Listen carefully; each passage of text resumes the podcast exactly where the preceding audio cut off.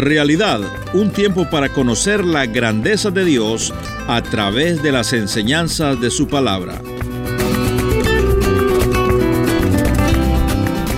Le dijo, quítate los casados de tus pies porque estás en terreno santo. Tantas veces los, los creyentes están llenos de cochinadas escondidas. El Señor las conoce y las ve. Quita eso porque en el terreno que estás es santo. Dios quiere que ese Dios de gracia, ese capitán que se acerca a bendecirte, que tiene una espada desenvainada para protegerte y castigar a tus enemigos, que es un alguien que te ama con amor eterno, pero que espera que tú y yo le imitemos viviendo una vida que le glorifique, mostrando un carácter cristiano.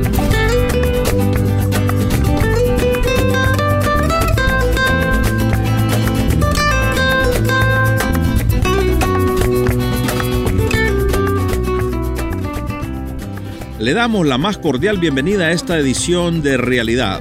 Y ahora con ustedes el pastor y maestro, el doctor Jorge Oscar Sánchez. Déjenme comenzar con una frase de Sir Winston Churchill. Ustedes saben que fue el que salvó a Inglaterra de la catástrofe de la Segunda Guerra Mundial. Después que el conflicto fue ganado y finalmente la paz llegó, Mirando hacia atrás, Churchill dijo, cuando comenzó la Segunda Guerra Mundial, Inglaterra estaba preparada para pelear la Primera Guerra Mundial. Estaba dando a entender que en términos de armamentos, estrategia, modo de pensar, Inglaterra no estaba lista. Había sufrido un retraso considerable. Y si la historia de Inglaterra era trágica, mucho más trágico fue la historia de Polonia. Y Alemania los desarrolló en la década del 30 y cuando comenzó la guerra eran la fuerza de avanzada. A toda velocidad y echando fuego por ese cañón causaban estragos notables. Y la pobre gente de Polonia salió a enfrentar el ejército polaco a esos tanques acorazados con muchachos montados a caballo cargando un fusil. ¿Se imaginan la masacre que fue? Miles y miles de chicos jóvenes perdieron la vida porque ni sabían lo que estaban peleando ni estaban preparados para ello. En el día de hoy, cuando miro la vida, creo que estamos llenos de soldados polacos. Personas que no entienden lo que está pasando a su alrededor ni lo que pasa en sus vidas ni cuál es la lucha que tienen que hacer. El hombre y la mujer que viven sin Dios, Satanás les llena la cara de golpes y no saben ni quién les pegó. Viven sin darse cuenta ni quiénes son, ni qué les pasa, ni a dónde van, ni qué les espera. Es un calvario tras otro, las tragedias llegan a su vida y no saben ni por qué le vino, ni cuál es la solución, y ahí están. Penan y penan y penan y así parten. Es trágico. Pero para ustedes y para mí que hemos venido a conocer al Señor, cuando Él te redimió y te salvó a ti y a mí, te hizo parte de su familia, parte de su pueblo, lo hizo con el objetivo de que tú llegaras a ser alguien que triunfa en la vida. Pero tenemos que saber exactamente sobre qué triunfamos. Y quiero decirles que tu vida y la mía está cargada de enemigos que antes nos esclavizaban, pero ahora, por la gracia de Cristo, ustedes y yo tenemos el poder para hacerles guerra y triunfar sobre ellos. Antes de hablar de estrategias contra los enemigos, es importante conocer quién es el capitán que va delante nuestro llevándonos a la victoria. Y en este párrafo cortito que leímos de tres versículos, yo encuentro tres cosas que nos habla este relato y que son la gracia, la justicia y la santidad de nuestro capitán. Vean ustedes lo que pasa. Cuando el pueblo salió de Egipto y llegaron a las aguas del Mar Rojo, dijeron, ¡Oh! Atrás viene Faraón con el ejército, va a ser una masacre. Pero Dios demostró que era el gran libertador de su pueblo abriendo las aguas y el pueblo pasó en seco y cuando Egipto se metió adentro murieron todos. Durante el desierto fue el gran proveedor. nunca les faltó comida, nunca les faltó comodidades. Y ahora que llegan a la tierra prometida va a demostrar que es el gran conquistador. Josué tenía por delante un desafío gigante. Habían cruzado a la tierra prometida, pero allí estaba Jericó con sus murallas, altísimas, gruesas, y estoy seguro que debe haber pensado, humanamente es imposible conquistar esa ciudad a menos que tengamos un baño de sangre y miles de nuestros muchachos mueran. Dios, haciendo lo que Él siempre hace, los había llevado hasta ese punto y todavía no había revelado cuál era el plan de batalla. Simplemente le había dicho, pónganse en orden. Circuncisión, Pascua, ya lo vimos el domingo pasado, el desafío que es para nosotros. Y ahora Josué evidentemente está en oración, porque nos dice que de repente alzó sus ojos, posiblemente estaba de rodillas frente a esa ciudad que se veía en la distancia y de repente pasa lo que pasa. Ve a este hombre y entonces ocurre el diálogo que ocurre. ¿Quién era este hombre? Aquí vemos que Josué no reconoce en esa persona algo distintivo. Simplemente ve a un hombre con una espada en la mano. Y entonces se dirige a él y le pregunta, ¿de qué lado está usted? Qué visión extraña. Jericó estaba amurallado, todos encerrados, nadie salía. Acá está. ¿Y en el medio? ¿De qué lado estaría? Y mis queridos, qué condescendencia la de nuestro Dios. Él realmente que es el capitán que nos lleva a la conquista y sabiendo quiénes somos, viene a revelarse en forma visible a su siervo Josué. Salmo 103. Como el Padre se compadece de los hijos, así se compadece el Señor de los que le temen, porque Él conoce nuestra condición, se acuerda de que somos polvos. ¿Te resulta pesada la vida? Descansa en el Señor, Él sabe cómo te ha creado y sabe cuánto puedes cargar. Estás pasando un momento difícil, el Señor sabe todo lo que te está pasando. Y mis queridos, hay una lucha que hacer. El Señor se acerca y nos dice, estoy contigo. Confía en mí. Jericó va a caer. Déjamelo a mí. Vos seguime confiando. No te preocupes de nada. Y así es nuestro Dios, hermanos. Él no te salvó a ti para hacerte un perdedor y dejarte tirado en el desierto a que te mueras. Su nombre está en juego y te va a introducir en su presencia con gran gozo y con gran alegría. El que comenzó en ustedes la buena obra, la perfeccionará hasta el día de Jesucristo. Este es nuestro capitán. ¿Le pidió Josué que venga a alentarlo? ¿Le pidió? No. Él siempre toma la iniciativa, porque Él es nuestro Dios y sabe a dónde está llevando al Titanic. Amén. Segundo, este párrafo nos habla de la justicia de nuestro capitán.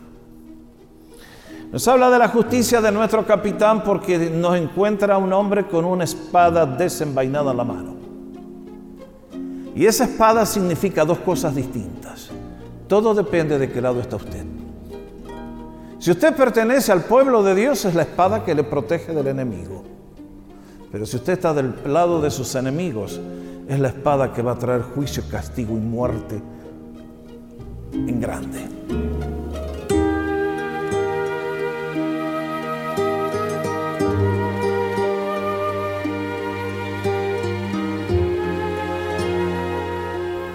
En el día de hoy estamos con un problema grave.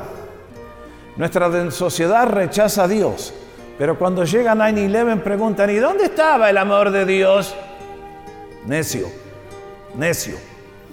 Mis hermanos, la Biblia proclama que Dios es amor infinito, pero no olvidemos que su amor infinito está balanceado por su justicia infinita. Que el fundamento de su trono es la justicia. que para que ustedes y yo pudiéramos ser redimidos, su Hijo tuvo que morir en la cruz del Calvario para aplacar la justicia que ustedes y yo habíamos violado. Sin la muerte de Cristo nadie se puede acercar al Padre. Fuera del camino de la cruz no hay salvación para nadie.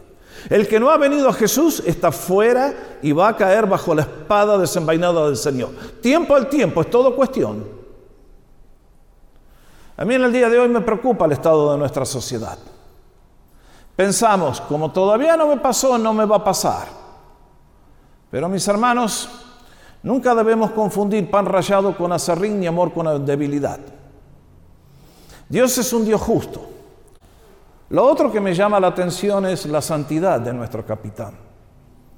¿Qué leímos juntos ustedes y yo? Y el príncipe del ejército de Jehová respondió a Josué, quita el calzado de tus pies porque el lugar donde estás es santo. Y Jehová lo hizo, Josué lo hizo así.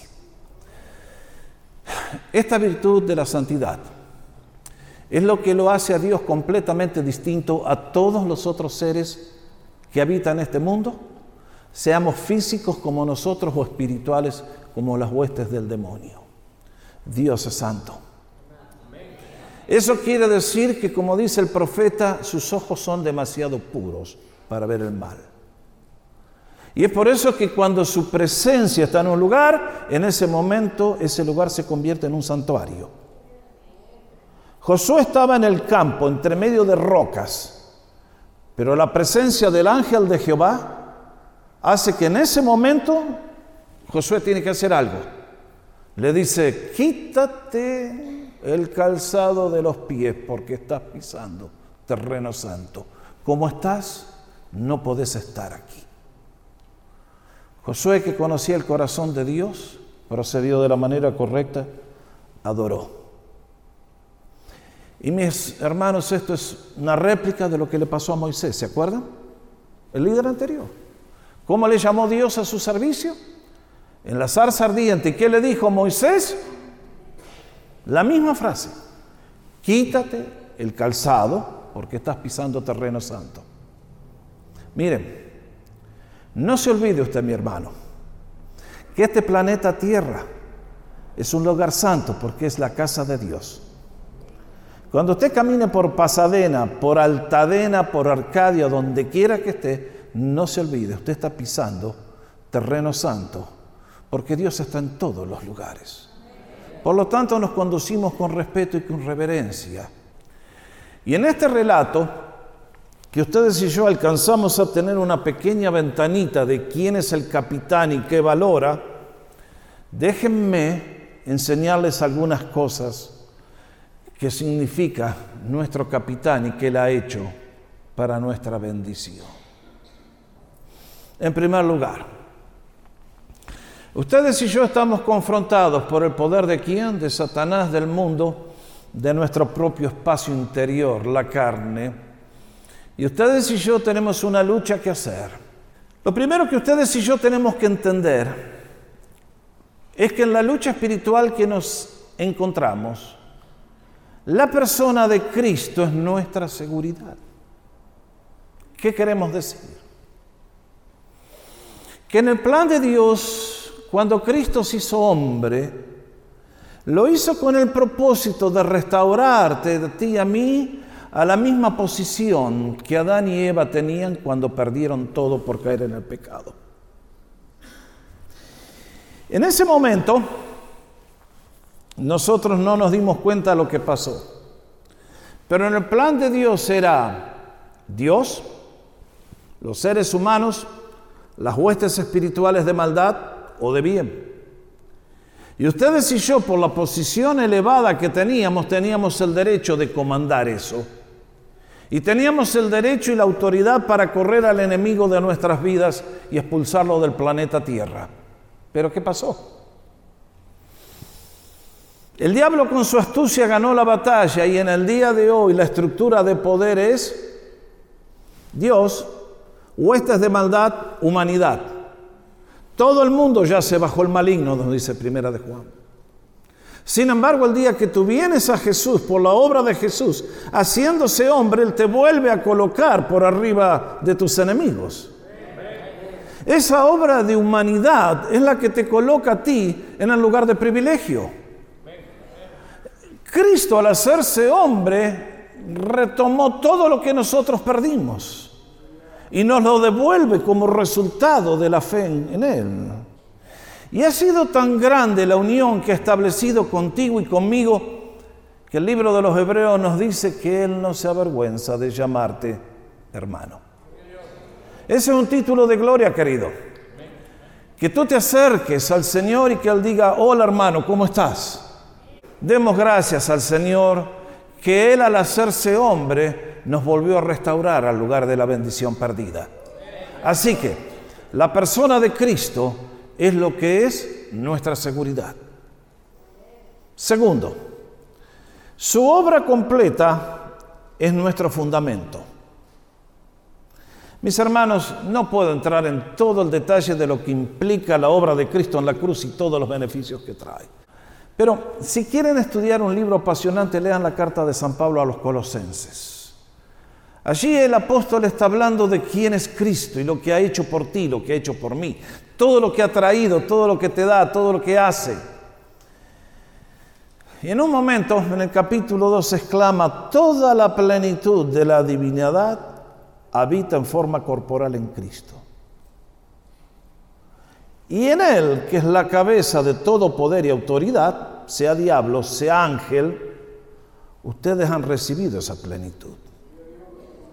¿Usted sabe lo que está diciendo?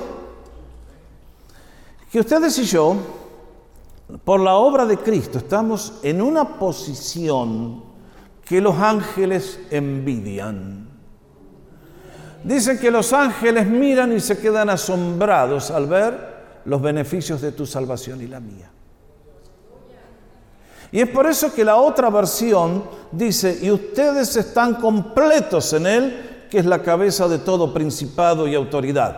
¿Qué está diciendo? Que el diablo es real y poderoso, pero por sobre él Dios ha colocado a su iglesia, de la cual tú perteneces. No ha quedado un solo pecado sin ser perdonado. Ha cargado con nuestra culpa, nuestra vergüenza, nuestro juicio, nuestro castigo y estamos libres. Y la persona que confía en Jesús descansa en Él y que de la misma manera cargó nuestra culpa, nuestra enfermedad, todo lo que llevábamos.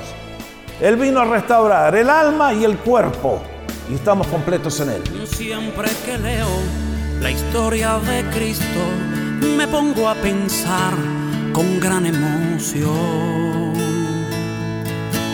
en el privilegio que muchos tuvieron de mirar a sus ojos, sus manos sentir.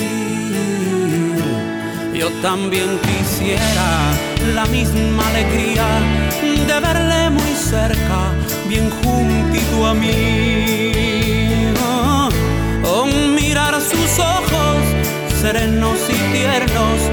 Qué dicha tan grande sería para mí. Realidad es un programa producido por Encuentro y que llega a ti a través de esta emisora. Muchas gracias por su sintonía y ya nuevamente con ustedes el pastor Jorge Oscar Sánchez. Tercero, su palabra es nuestro armamento. Su palabra. Mis hermanos, sin la palabra de Dios ustedes y yo nos quedamos sin fe. Sin la palabra de Dios nos quedamos supersticiosos. Ustedes que me escuchan a mí en este púlpito, se los he dicho un millón de veces, los voy a volver a decir.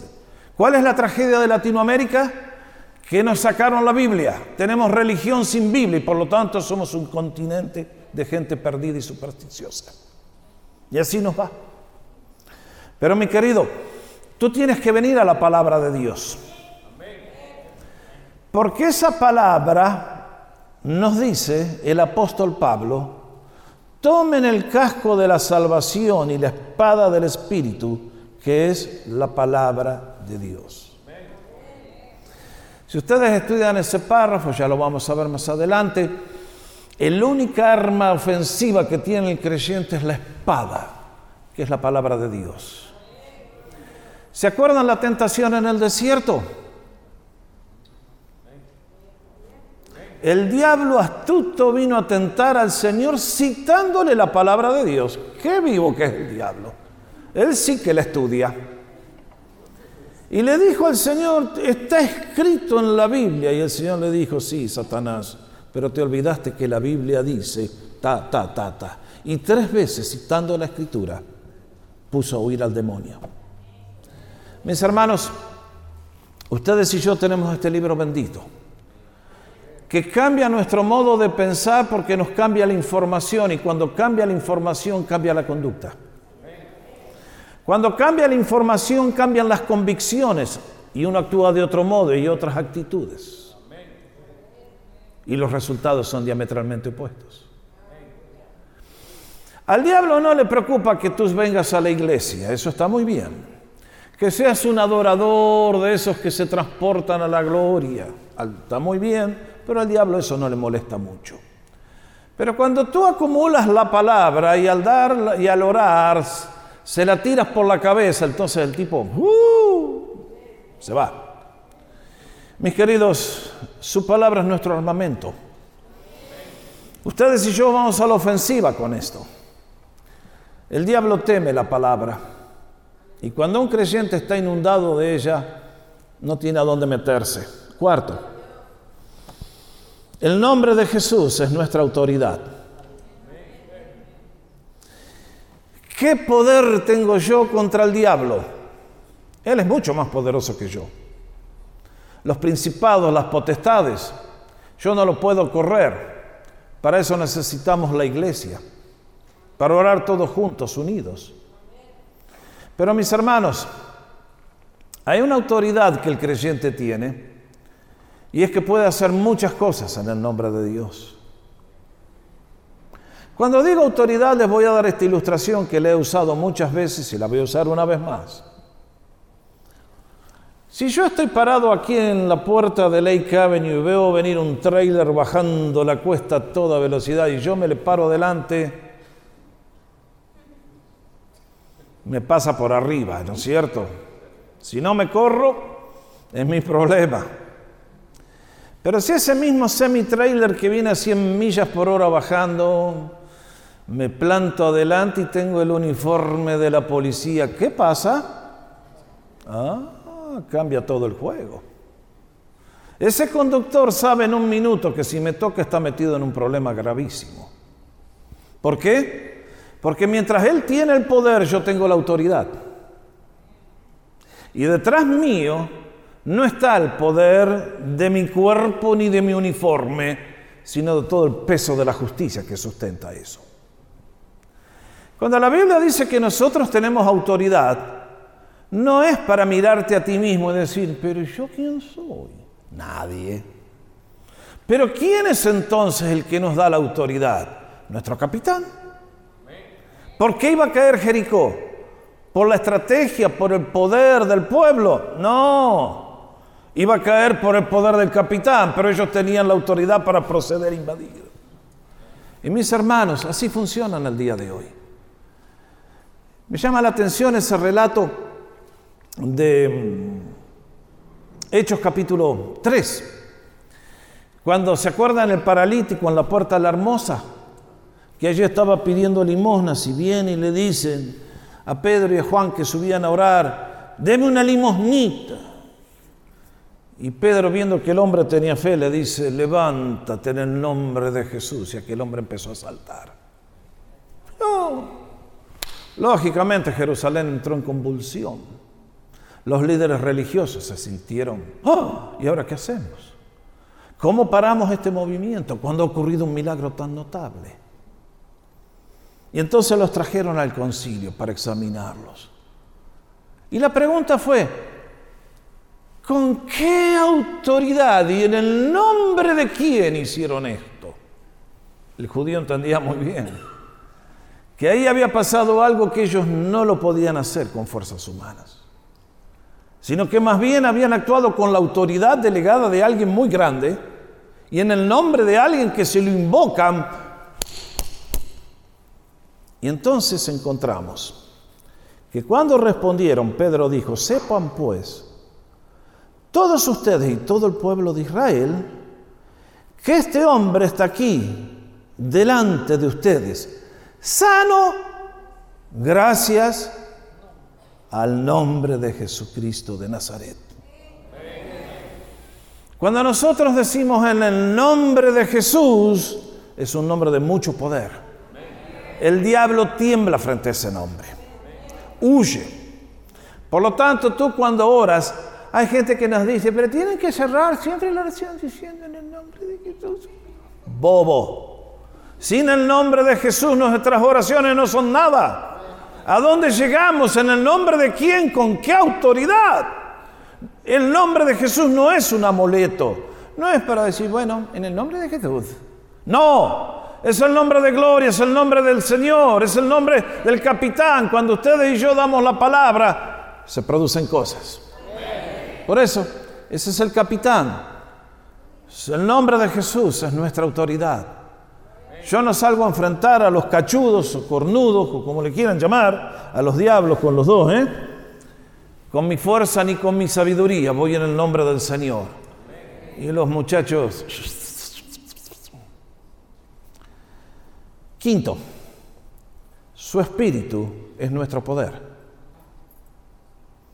Esto lo hemos repetido hasta el cansancio. Creo que todos los cristianos lo saben de memoria, pero no lo, viven. Pero ustedes van a recibir poder cuando haya venido sobre ustedes el Espíritu Santo y me serán testigos en Jerusalén, Judea, Samaria, hasta lo último de la tierra. Rompiendo maderas, cruzando murallas, venciendo los retos vamos a triunfar, forjando caminos, fijando las metas, siguiendo destinos, vamos a ganar, destinados a triunfar,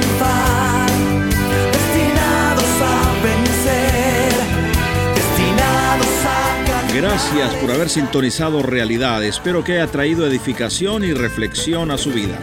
Realidad es una producción de encuentro y sus preguntas y comentarios son bienvenidos a www.encuentro.ca. Se lo repito, www.encuentro.ca.